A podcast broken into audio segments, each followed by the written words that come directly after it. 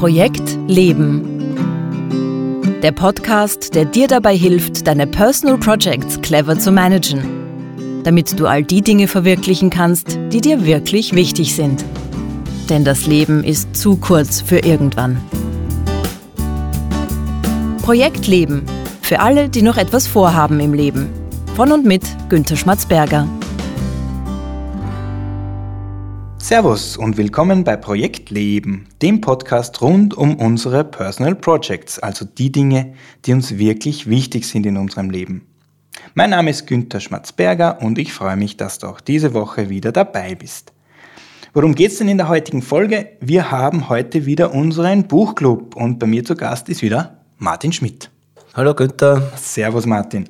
Wir sprechen heute nicht über eines, sondern über zwei Bücher. Also im fünften Buchclub haben wir die Latte jetzt höher gelegt. Wir beschäftigen uns mit zwei Büchern. Zwei Bücher, die sich aus unterschiedlichen Blickwinkeln einem weiteren Feind unserer Personal Projects widmen. Und zwar ist dieser Feind der Überfluss. Und die beiden Bücher, die wir uns ansehen, sind zum einen Die Kunst ohne Überfluss glücklich zu leben von Josef Joki Kirschner, einem österreichischen Autor, inzwischen verstorben. Das ist ein Buch aus dem Jahr 1980. Und das andere Buch ist Living with Less. Das ist vom amerikanischen Autor Joshua Becker und das ist aus 2012. Aber bevor wir uns jetzt die beiden Bücher ansehen, Martin, würde ich vorschlagen, sprechen wir mal über das Thema Überfluss und warum Überfluss ein Problem für unsere Personal Projects ist. Ja, warum ist es ein Problem, Günther? Warum ist es ein Problem? Also ich glaube, es gibt drei, drei Dinge, die wir dazu sagen könnten. Das eine ist, wir können mal einen Überfluss haben an Personal Projects an sich. Ja. Also wir haben einfach zu viele. Wir haben zu viele Projekte und was dann passiert ist, dass wir unsere Energie, unsere Zeit ist begrenzt, die verteilen wir einfach auf zu viele Dinge und im Endeffekt geht nichts weiter. Bleibt alles auf der Strecke. Genau, richtig. Also wir haben das Gefühl, es geht bei keinem einzelnen Projekt was weiter und das sorgt dann natürlich für Unzufriedenheit, Unruhe irgendwie. Führt ja. dazu, dass man irgendwann Personal Project Insolvenz anmelden muss. Genau, richtig, richtig. Das ist das eine Problem mit dem Überfluss. Das andere Problem ist der materielle Überfluss. Je mehr Dinge wir haben, desto mehr belasten uns diese Dinge, desto mehr müssen wir uns damit beschäftigen. Dazu, Martin, kannst du vielleicht ein Beispiel nennen, wie sich das bei dir aktuell in einem Personal Project genau, auswirkt? Die, die Erfahrung mache ich gerade wirklich physisch bei einer Übersiedlung. Da sieht man ja dann doch, was sich alles angehäuft hat. Und man muss ja dann alles wirklich, was man so an Überfluss angesammelt hat, in die Hand nehmen. Was man dann auch ja. immer damit tut, ob man, es dann, ob man sich dann doch davon trennt oder ob man das weiter mit sich trägt. Aber man muss es zumindest einmal in die Hand nehmen und wird da so wirklich einmal mit seinem Überfluss konfrontiert. Genau, also eine Menge Dinge und je mehr Dinge man in die Hand nehmen muss, je mehr Dinge man übersiedeln muss, desto mehr Arbeit ist es. Das mit dem, dem materiellen Dingen ist ja so, das ist ja nicht nur ein materielles Problem, sondern es ist ja auch ein gedankliches Problem. Man muss sich ja wirklich damit beschäftigen. Das kostet ja nicht nur Geld, sondern auch, hat ja dann auch Kosten in der Folge. Und das dritte Problem mit dem Überfluss ist der Informationsüberfluss aus meiner Sicht. Dazu habe ich ja in der Folge zwei schon gesprochen bei der Informationsüberflutung. Wir müssen einfach aufpassen, dass wir nicht zu viele Informationen in unser Leben lassen. Wir müssen unsere eigenen Kuratoren sein weil uns sonst der Informationsüberfluss auch blockiert. Mhm. Und ich denke, das sind jetzt mal drei Gründe, gute Gründe, darüber nachzudenken, wie wir vielleicht mit weniger Überfluss glücklicher leben könnten. Und genau mit dieser Frage beschäftigen sich ja diese beiden Bücher. Also einerseits die Kunst, ohne Überfluss glücklich zu leben von Josef Kirschner und Living with Less von Joshua Becker. Okay, Martin. Ja, also ich würde sagen, Überfluss ist, das große, ist der große Überbegriff über die beiden Bücher. Der Lösungsvorschlag in beiden Fällen das Allheilmittel Minimalismus. Minimalismus, das Schlagwort. Was ist denn Minimalismus so im Groben? Ja, ich würde die Definition als das Reduktion, die Reduktion aufs Wesentliche mhm. einmal einschränken, wobei was das Wesentliche ist, ist natürlich wieder subjektiv. Ja, extrem subjektiv, ja. Grundsätzlich geht es einmal um die Reduktion, um die, oder wie sagt die Marie Kondo sagt, äh, alles was, Dinge, die mich glücklich machen, soll man behalten. Andere Dinge, die ich nicht mehr benötige oder für die ich jetzt auch keinen Wert habe, kein Glück ja. empfinde, von denen kann ich mich eigentlich nach einer Zeit trennen. Genau. Genau, ja, also Minimalismus ist eher so ein neuerer Trend, kommt mir vor. Ist gerade ziemlich in Mode, mhm. dieses Reduzieren. Es kommt aber, Jogi Kirschner, es kommt das Wirklich, Wort das Minimalismus Wort? Okay. vor und wird auch beschrieben als das große Abenteuer unserer Zeit. Wobei die Zeit, die er geschrieben hat, natürlich schon einige Jahrzehnte Die 80er Jahre, ja. ja. genau. Also meine Idee, die beiden Bücher anzuschauen, war ja folgende. Da haben wir einerseits ein Buch aus den 1980er Jahren von einem österreichischen Autor, der sich mit dem Überfluss beschäftigt. Und auf der anderen Seite haben wir aus dem Jahr 2012 ein Buch von einem amerikanischen Autor, noch dazu einen amerikanischen Pastor, der dasselbe Thema behandelt. Und die mhm. Frage wäre jetzt, vielleicht können wir die auch beantworten, inwieweit gibt es da Unterschiede? Also ist das, was Jogi Kirschner als Minimalismus bezeichnet, das gleiche, von dem Joshua Becker redet? Oder gibt es da über die Jahre, hat sich da was verändert in diesen, naja, doch ja, fast 40 Jahren, die da dazwischen liegen? Also, wie gesagt, der Jogi Kirschner bezeichnet es als das große Abenteuer unserer Zeit. Der Joshua Becker beschreibt es als den unerwarteten Schlüssel zu Glück und Zufriedenheit. Ja. Und meiner Meinung nach haben damit beide ein wenig recht auf ihre Art und Weise, obwohl sie doch unter dem Minimalismus im Kontext der Zeit ein wenig was anderes verstehen. Aber was bei beiden oder was, was, was man bei beiden rauslesen kann, ist, sich auf diesen Minimalismus einzulassen ja. und ihn einmal auszutesten, ist aus meiner Sicht auch der Schlüssel für Zufriedenheit im Leben. Mhm. Oder einer der Schlüssel für Zufriedenheit im Leben. Ja, also ich glaube, das, das merkt man auch ganz gut in beiden Büchern. Der Überfluss, das ist, wenn man jetzt bei dieser bei diesem Feindbild bleibt, aus meiner Sicht, das ist ein Feind mit tausend Gesichtern. Also den gibt es in tausend mhm. Varianten. Interessanterweise kommt diese Minimalismusbewegung jetzt von diesem materiellen Überfluss, also weniger Sachen haben und weniger Dinge haben her. Aber das ist nicht das einzige Problem mit dem Überfluss. Der Überfluss hat ganz viele Facetten. Äh, wir haben sehr viel, von sehr vielen Dingen zu viel und das betrifft jetzt nicht nur die materiellen Dinge. Und das kommt bei beiden so ein bisschen, ein bisschen durch, obwohl der Überfluss zunächst einmal das Materielle meint. Ja, aber der Überfluss kann natürlich genauso im Kopf sein. Genau. Ohne, ohne irgendwas Materielles angreifen zu müssen. Genau. Aber man kann sich auch gedanklich von einigen Dingen befreien. Ist auch eine Art von Minimalismus. Absolut, genau. Und was auch bei beiden, glaube ich, ganz gut rauskommt, ist, dass Minimalismus als Ansatz zur Lösung, das ist bei beiden ja das Thema, eine sehr persönliche Angelegenheit ist. Also das, was, zu, was als zu viel empfunden wird oder als genug, das ist bei jedem ein bisschen anders. Mhm. Also eine sehr, sehr persönliche, persönliche Angelegenheit. Und das muss im Prinzip jeder für sich selbst definieren, was genug ist. Genau. Und beim Inhalt habe ich jetzt so den, den Kirschner natürlich immer in diesem Kontext gelesen, dass das Buch fast 40 Jahre alt ist ja. und dass man da wirklich auch immer äh, berücksichtigen muss, dass sich das Wertebild der Gesellschaft doch teilweise massiv verändert hat. Äh, da haben wir ein Kapitel drinnen, wo Kirschner über das Rollenbild der Frau schreibt, oder auch in Kapitel 18, wo es ein wenig um das Thema Führung geht. Ja, ja. Äh, mit den Ansichten, die er da drinnen vertritt, da wird wohl heute kein Verlag mehr dieses Buch veröffentlichen ist, oder gerade erst recht. Aber als, als Gegentrend. Also genau. ich habe mir das auch gedacht. Das ist eine Kapitel, wo er über seine Frau schreibt und das Einkaufen. Also da haben wir gedacht, ma, da hat sie jetzt wirklich viel getan. Das wird man heute so. Mhm. man wird es zumindest so nicht mehr schreiben, aber es ist wirklich, man merkt dann wirklich, dass es wirkt, na ja, das kommt aus einer anderen Zeit. Ja. Was, bei, was bei Kirschner noch dazu kommt, ist, so geht es wahrscheinlich den meisten Menschen meiner Generation in Österreich, weil der Autor sehr bekannt ist, ja. aus Funk und Fernsehen. Funka, sieht man, wie alt ich bin. Ja. und deswegen hat man auch immer die Erzählerstimme im Ohr. Also genau. ich habe die nicht rausbekommen, ja, den, ja, den Jogi Kirschner hört man einfach. Martin, vielleicht sollte man das machen. Was gibt es denn zu Jogi Kirschner zu sagen? Warum ist der so eine Ikone in, in Österreich? Wir haben ja auch Hörer aus Deutschland, denen müssen wir den Jogi Kirschner mal erklären. Ja, war ja im österreichischen Rundfunk sehr präsent. Mhm. Äh, einerseits, glaube ich, im Konsumentenmagazin in ja. Wir hat er seine, seinen Beitrag immer gehabt und dann war die große Quizshow. Äh, wie hat die geheißen? Trittstratsch. Trittstratsch, genau, mit dem, mit den Kasteln, gell, wo genau. man dann was gewinnen hat können. Und ja, das war halt große Samstagabendunterhaltung, Trittstratsch. Ja, also er ist ein bekannter, bekannter Name für, für das österreichische Fernsehen und interessanterweise kommt er mir so vor wie einer der ersten Selbsthilfegurus in, in Österreich. Also er hat wirklich viele Selbsthilfebücher mhm. geschrieben und hat damit wahrscheinlich den Grundstein gelegt für vieles, was danach gekommen ist. Also er war wirklich einer der ersten in Österreich, der das gemacht hat. Ein interessanter, interessanter Typ, ist leider vor ein paar Jahren gestorben.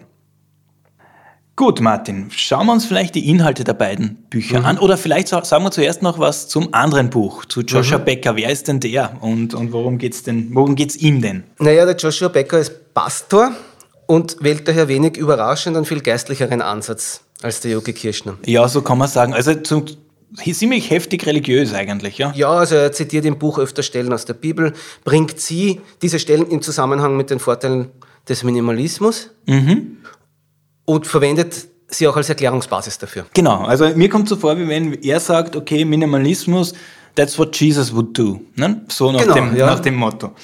Und äh, Joshua Becker ist, glaube ich, so Mitte 50, ist jetzt, also der lebt noch, der ist Mitte 50 und, und war einer der ersten, die sich mit diesem Minimalismusphänomen damals 2012 beschäftigt haben. Und dieses Living with Less ist ja ein sehr dünnes Buch, das, glaube ich, hat 100 Seiten, sehr, sehr groß geschrieben auf kleinem Format, das wirklich hat, kann man in einem Tag lesen, ganz, ganz locker.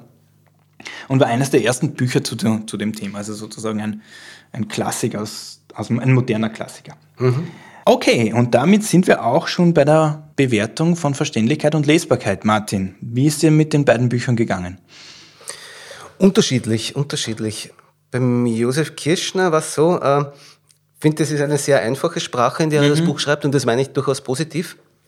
Und er hält auch seine Kapitel sehr kurz. Das heißt, er gliedert eigentlich diese knapp 220 Seiten, was das Buch hat, in 35 Kapitel. Ja. Das bedeutet, jedes Kapitel hat im Schnitt so knapp über sechs Seiten. Ja. Und das macht es sehr übersichtlich, einfach zum Lesen.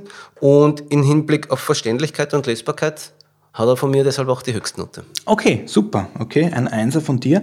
Ich finde auch, das ist sehr verständlich. Auch diese kurzen Kapitel machen es leicht, es zu lesen. Also die sind in sich abgeschlossen auch.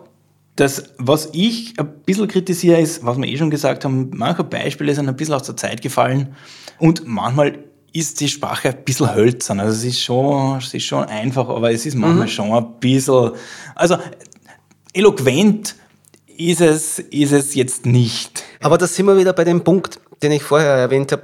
Das ist Kirschner. Ja, das ist so, wie er spricht, schreibt er das Ja, da nieder. Ob das jetzt gut oder schlecht ist, aber ja, du hast natürlich recht. Das wirkt manchmal recht hölzern. Ja, genau. Also von mir gibt es einen Zweier dafür, aber es, es stimmt, es ist, es ist sehr, sehr okay zum Lesen und auch vom Verständnis her.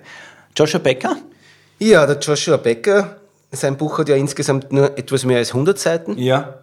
ist in vier Teile untergliedert, in insgesamt elf Kapitel. Äh, Also auch hier sind die einzelnen Kapitel sehr kurz. Was, was der Joshua Becker schön macht, er bringt seine gewünschten Aussagen schön auf den Punkt. Das, das schafft er wirklich. Äh, deshalb kriegt auch er von mir die Note 1. Dazu muss man sagen, du hast mir das Buch in englischer Sprache gegeben. Genau. Und da muss man jetzt nicht der Riesenexperte sein, um das in Englisch lesen zu können. Das heißt, es ist auch, es ist eine einfache englische Sprache. Ja, genau. Also es ist, ich finde auch, das ist leicht zu lesen, auch das Englisch ist nicht sehr kompliziert und es ist sehr pointiert geschrieben. Man muss diesen Jesus-Bezug halt mögen. Also man darf sich dran nicht stoßen beim Lesen schon. Ja, es ist, es ist, es hat diesen, dies- diesen Kontext und sonst muss man eigentlich über einen großen Teil des Buchs drüber blättern, weil ohne Jesus sind, glaube ich, zwei von diesen vier Kapiteln. Ja. Ja, dazu komme ich noch bei der, beim, bei der nächsten Kategorie Nützlichkeit und Learnings. Ich Ja. habe jetzt einmal habe ich das noch ausgespart und bleibe noch bei der guten Beurteilung. Gut, Meine gut, dann- Kritikpunkte kommen noch. Dann schließe ich da ab, das kriegt jetzt von mir auch einen Zweier. Na, sehr gut. Ähm, und gehen wir zur Nützlichkeit und Learnings. Fangen wir wieder mit dem Jogi Kirschen an. So, und jetzt ist vorbei. Mit dem netten Martin jetzt, jetzt so. Was mich da beim Josef Kirchner gestört hat, der kommt nicht zum Punkt. Ja. Also es dreht sich alles um das Thema Reduzierung und Minimalismus. Der Überfluss wird dabei auch oft angeprangert. Das ist aber so konkrete Umsetzungstipps bleiben aus. Darüber schreibt er ja dann selbst auch im 35. Kapitel, dass er sagt, er kommt nicht zum Punkt und nennt uns dann auch noch drei konkrete Handlungsschritte zur Umsetzung. Aber selbst die konkreten Handlungsschritte sind dann noch schwammig. Das heißt, einer ist dann tägliches Bemühen darum, in sich hineinzuhorchen, um dort seine wirklichen persönlichen Bedürfnisse zu erforschen. Und das ist mir ehrlich gesagt zu viel ja eh. Und deshalb gibt's für mich von der Nützlichkeit von mir für den Joke Kirschner leider ein nicht genügend. Äh, Nicht genügend, ja. Also ich teile deine Kritik absolut. Das Buch hat zwar 35 Kapitel, aber keinen roten Faden dazwischen. Ja? Also es es, man weiß nicht ganz genau, worum es ihm geht. Also ich habe das Gefühl, ihm geht es natürlich einerseits um, um eine Kritik an der Gesellschaft, die im Überfluss lebt, aber du hast völlig recht, er kommt dann nicht wirklich zum Punkt. Was man natürlich dazu sagen muss, ist, dass das Buch 40 Jahre alt ist und für damals waren vielleicht schon noch einige nützliche Punkte dabei, die wir jetzt für uns, mhm. wie du gesagt hast, ja eh Wissen sind, ja, für uns selbstverständlich sind. Oh, gut, aber jetzt haben wir es aus dem Jahr 2019 gelesen und da muss man sagen, da ist nicht so viel Nützliches dabei. Das Hineinhorchen, das habe ich jetzt dem, auch mitgenommen, das ist sozusagen sein zentrales Motiv. Sein Lösungsansatz ist im Prinzip folgender, dass man sagt, okay, du musst an die Knöchel hören und schauen, was dir wichtig ist. Und aufgrund dessen musst du tun, was sinnvoll und nützlich ist und alles andere ist Überfluss. Damit hat er auch recht. Aber wie gesagt, es ist mir zu, zu selbstverständlich, als dass ich diesen Ratschlag jetzt noch als etwas Besonderes oder besonders wertvoll beurteilen ja. würde. Ich habe es für mich als Reminder mhm. aufgefasst, ja, weil du völlig recht hast, das ist was, was etwas, was uns eh klar ist. Ich habe es als guten Reminder empfunden und gebe ihm deswegen einen Dreier. Ja. Wie schaut es aus beim Joshua Becker? Wie nützlich ist der? Der Joshua Becker, dazu muss ich sagen, mit meinen atheistischen Ansichten vom Leben habe ich mit seinem Buch da eher ein subjektives Problem, wenn er den Minimalismus mit seinen Glauben in Verbindung bringt. Von mir aus kann er das ja machen und er wird wohl dafür auch einige Anhänger finden. Mir persönlich bringt das aber ja. nichts. Das heißt, ich kann mit dem nichts anfangen. Aber ich muss dazu sagen, er macht ja das im ersten Teil des Buches sehr stark. Äh, Im zweiten und im dritten Teil des Buches gibt's, oder entfernt er sich dann größtenteils ja. schon davon und besinnt sich dann doch ein paar praktische Tipps zu geben. Und deswegen kriegt er dann auch noch die Kurve und kriegt von mir dann auch noch genügend. Ein Vierer, na schön. ja, ich gebe da völlig recht wenn man damit jetzt nichts anfangen kann, dass Minimalismus, what Jesus would do, dann bleiben jetzt von diesen elf Kapiteln vielleicht vier oder fünf, ja, und das macht das Buch dann schon sehr dünn. Mhm. Und es ist auch, es ist auch redundant, ja, also es dreht sich dann immer wieder um das Gleiche. Also länger hätte er das Buch nicht schreiben können, äh, ohne dass er sich nochmal wieder wiederholt hätte. Es es ist aber gut und, und nützlich im Sinn von, wenn ich mich für den Minimalismus, für die Minimalismus-Idee interessiere, dann habe ich da vielleicht einen schnellen Überblick, worum es grundsätzlich geht. Und was ich schon sehr nützlich gefunden habe, ist, dass er seinen eigenen Weg zum Minimalismus beschrieben hat. Ja, wie es ihm gegangen ist, wie er am Sonntag die Garage reinigen wollte und sein Sohn spielen wollte im Garten und er im Prinzip nicht zum Spielen gekommen ist, weil er die ganze Zeit sich mit seinen Dingen beschäftigt hat. Also das ist ein sehr, ein sehr, sehr schöner Zugang zu dem Thema. Finde ich auch, ja. Und hat mir auch, hat mir auch neugierig gemacht auf den Rest des Inhalts, äh, auf den Rest vom Buch, mhm. weil er das sehr gut beschreibt und weil er da wirklich es schafft, äh, einen Leser zu binden. Genau, genau. Und er führt es dann jetzt in, in, zwei, in zwei Kapiteln dann, dann auch noch aus. Und dann geht es wieder ein bisschen um Jesus. Ein Konzept, das ich sehr nützlich gefunden habe, ist auf der Seite 35. Das nennt er Investments of Eternal Worth. Mhm. Also Investitionen mit ewigem Wert. Und das habe ich eine interessante Idee gefunden, nämlich die Dinge, die wir uns kaufen oder die Dinge, für die wir Geld ausgeben, einmal zu prüfen, ob das Dinge sind, die potenziell ewigen Wert haben. Das heißt, die auch dann noch Wert haben, wenn wir nicht mehr leben. Also wenn ich nicht mehr lebe. Mhm ist das dann auch noch gut. Das heißt, die Haltbarkeit von Investitionen oder die Halbwertszeit von Investitionen genau. als Kaufkriterium genau. oder als Investitionskriterium ja. heranzuziehen. Ja. Und nichts weniger als die Ewigkeit als Zeitspanne mhm. zu nehmen. Natürlich übertrieben, aber vom Konzept her finde ich das ganz gut, zu sagen, in was investiere ich denn, was ewigen Wert hat. Und er nennt da zum Beispiel Relationships, also Beziehungen, Justice, Gerechtigkeit. Das wären so Dinge, die er für mhm. wertvoll hält. Und alles, was in das investiert ist, findet er nützlich. Also ich gebe der Nützlichkeit und dem Learnings so ein zwei bis drei. Ja, kriege ich ja fast ein schlechtes Gewissen. Nein, Martin, das passt schon. Äh, wir kommen jetzt zum Empfehlungs- und zum Wow-Faktor, dem vierten Punkt. Also zahlt es sich aus, dass man die beiden Bücher liest? Oder reicht es, wenn man sich diesen Podcast da anhört? Also bei mir haben das wirkt jetzt vielleicht überraschend, nachdem ich jetzt vorher vielleicht etwas ja. negativ beurteilt habe. Ich erwarte das Schlimmste. Aber beide Bücher haben bei mir doch ein gewisses Wow ausgelöst. Mhm. Also beim Josef Kirschner in erster Linie aufgrund des zeitlichen Kontextes, ja. weil es einfach interessant ist zu lesen, wie sich die Sprache verändert hat, wie sich das Wertebild mhm. verändert hat, wie das Thema aber trotzdem schon damals aktuell war, ja. nur vielleicht von einer anderen Betrachtungsweise und in einer Zeit, wo wir von dem Informationsüberfluss von heute weit entfernt waren. Ja. Das heißt, ja, aus, aus dem Kontext heraus würde ich schon sagen, oder würde ich es schon empfehlen zu lesen, weil es einfach interessant ist und es hat mir auch Spaß gemacht zu lesen. Äh, bei Living with Less, das hat bei mir auch einen kleinen Wow-Effekt ausgelöst. Vor allem sei hier noch erwähnt, weil ich das bisher noch nicht gesagt habe, die Aufmachung von dem Buch und das Layout ist wirklich schön.